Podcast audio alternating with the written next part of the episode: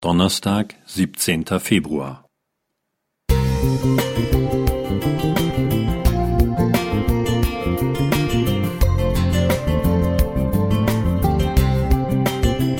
Ein kleiner Lichtblick für den Tag.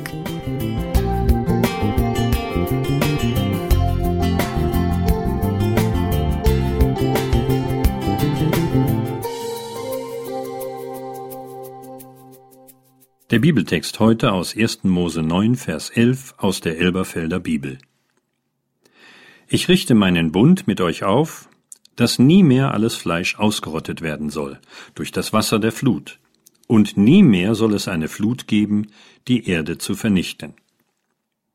Es ist heute genau 60 Jahre her, und ich erinnere mich noch gut daran, wie ich im Radio die Nachrichten über die große Sturmflut in Hamburg hörte. Das wahre Ausmaß der Verwüstungen und die Anzahl der Toten, über 300, wurden aber auch dem Krisenstab unter Leitung von Helmut Schmidt, dem damaligen Innensenator, erst Tage später offenbar.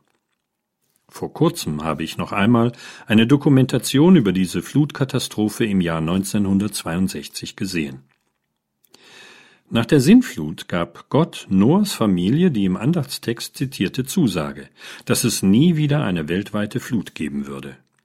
Als sichtbares Zeichen seines Versprechens verwies Gott auf das Erscheinen eines Regenbogens. 1. Mose 9, 12 bis 17. Bemerkenswert an dieser Zusage ist Folgendes. Der Grund für die Sintflut war, dass die Bosheit des Menschen auf der Erde groß war und alles Sinnen der Gedanken seines Herzens nur böse den ganzen Tag. 1. Mose 6,5 Als Noah Gott Dankopfer dargebracht hatte, nachdem er die Arche wieder verlassen konnte, beschloss Gott, nicht noch einmal will ich den Erdboden verfluchen wegen des Menschen. Obwohl er wusste, dass das Sinnen des menschlichen Herzens böse von seiner Jugend anblieb. 1. Mose 8, 21. Was können wir daraus schlussfolgern? Anscheinend sah Gott, dass Strafmaßnahmen die Ausbreitung der Bosheit und der Sünden auf der Erde nur wenig eingrenzen können, denn die Menschen besitzen seit dem Sündenfall Adams und Evas sündige Neigungen. Hierin liegt eine Antwort auf die nach irgendwelchen Gewalttaten mit schlimmen Auswirkungen oft gestellte Frage, warum hat Gott das nicht verhindert? Jesus erklärte seinen Jüngern anhand seiner Geschichte vom Unkraut und dem Weizen, dass beides miteinander wachsen müsse.